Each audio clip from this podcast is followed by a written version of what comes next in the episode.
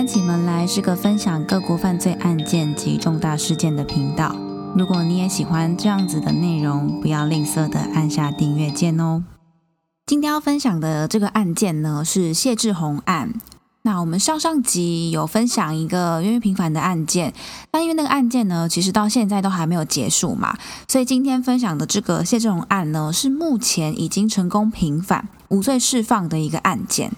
案发时间呢是在民国八十九年的六月二十三号，发生在台南归仁。那当天晚上呢，郭俊伟以及谢志宏呢，在仁德乡的一个超商前面搭讪了被害人陈宝珠，那他们就邀请他一起骑机车去夜游兜风。这样，那上车之后呢，陈宝珠就跟郭俊伟有一点争执。那他们呢就在陈宝珠到郭俊伟家，那郭俊伟呢就持这个蝴蝶刀，就是。威胁陈宝珠呢进房间，那强迫性侵陈宝珠。谢志宏呢则是在客厅等候。结束之后呢，陈宝珠就说他要回家。那这个郭俊伟呢，他其实有反社会性的人格，所以他就担心陈宝珠呢会去报警。那他也就是控制欲很强，这样，所以凌晨的时候呢，就载陈宝珠到归仁乡的一个产业道路旁边的一处农田，将他杀害。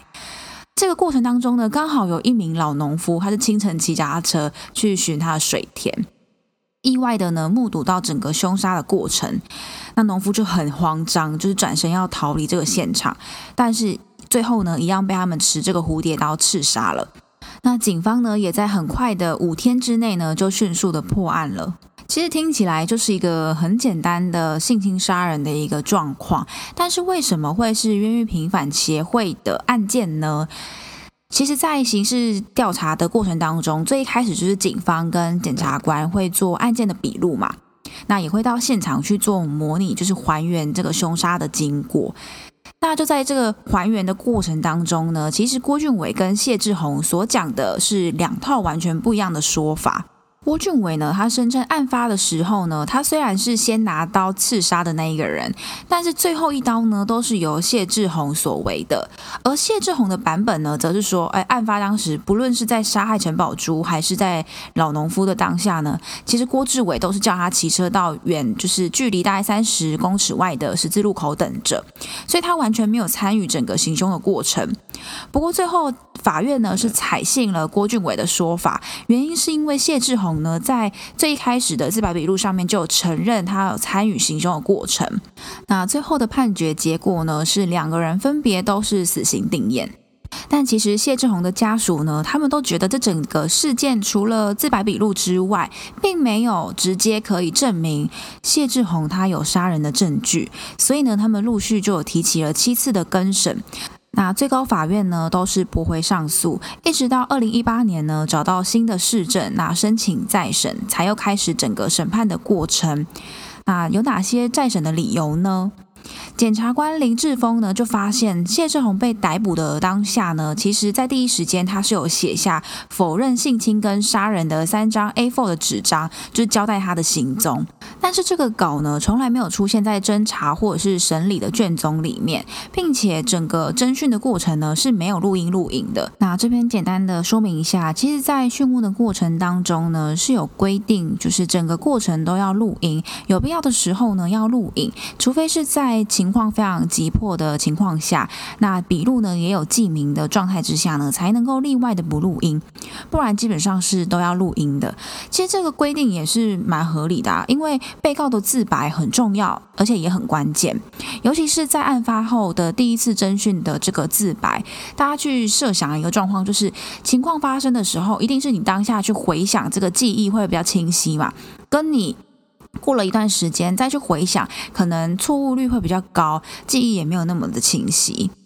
那加上有这个录音跟录影的话呢，也可以增加笔录的公信力。比如说以前的年代就很容易发生刑求之后啊，他的自白书可能造成有冤狱的情况等等的。那所以这个检察官林志峰发现了这个新的市政之后呢，就申请再审。那第二个理由呢，是这个鉴定报告呢跟供述呢是不符合的，对照还原刺杀的这个顺序啊、跟部位等等的，其实都跟解剖报告是有出入的。加上法院呢当初会相信郭俊伟所说的这个版本呢，就是因为谢志宏在自白笔录上有坦诚他自己有参与行凶嘛。但前面提到了检察官找到这个新的事证，所以对于这个自白笔录呢，就打上一个大大的问号嘛。因为其实，在没有录音录影的情况之下，得到的这个自白笔录呢，在法律上是违法的，所以它并不能拿来当做有证据能力的一个证据。而这个凶刀上呢，其实也找不到谢志宏的指纹。如果我们按常理来讲，以郭俊伟的版本，他最后一刀是由谢志宏所为的嘛？那怎么可能在凶刀上面会没有谢志宏的指纹呢？而且连他的衣物也验不出任何血迹的反应。那法医在相验的时候呢，也判定说郭俊伟下手的这个第一刀，其实被害人早就已经就是心因性的休克，失去意识，然后没法发出任何的声音。但是按照这个郭俊伟的版本呢，是因为呢他听到被害人呢被郭俊伟刺倒在地上的呻吟跟挣扎，所以才会抢过这个刀呢行最后一刀。但前面有提到嘛，法院是采取这个郭俊伟的版本，除了自白笔录之外呢，其实还有郭俊伟的测谎通过。不过被告郭俊伟呢，他其实有反社会人格。那国内呢也有那个研究报告的文献指出呢，拥有反社会人格的人呢，在测谎的时候，他的准确度只有百分之七十四，等于是四件里面呢，就会有一件是错误的。而因为平反协会的执行长罗世祥呢，在采访的时候也有讲，如果今天你搭乘的飞机四台里面有一台会坠机，你还敢搭吗？他其实想要表达就是。呃，变相的在形容这件事情，而这个自白笔录上呢，谢志宏呢也提到他有参与性侵嘛，但其实，在被害人的体内呢是没有验出任何谢志宏的生物检体，所以可以看得出来，其实都是很多很多的间接证据，大多呢都是由这个共同被告的证词来证明谢志宏呢有参与行凶的过程，所以这个案子呢也得到这个冤狱平反协会的关注以及帮助。那最后呢，在二零二零年的五月十五号，谢志宏再审宣判无罪释放。但或许有人就会去思考说，诶，他确实在现场啊，他可能有一些不作为，或者是他没有去阻止这件事情发生等等的行为。不过，我觉得最值得大家思考的事情，应该是这些行为真的会导致非死不可的状态吗？真的有死刑这么严重吗？或许可能他真的有犯错，或者是他真的有罪，但是在面对这个死刑的评判标准之下呢，是不是真的有判重了？如果只凭这个间接的证据，或者是一些违法的证据就能够剥夺一个人的后半生，其实我觉得这个标准就有过于失衡了。那这个呢，也是一个冤狱平反的一个太阳。好，那今天的这个分享呢，就到这边，那我们下一集见，拜拜。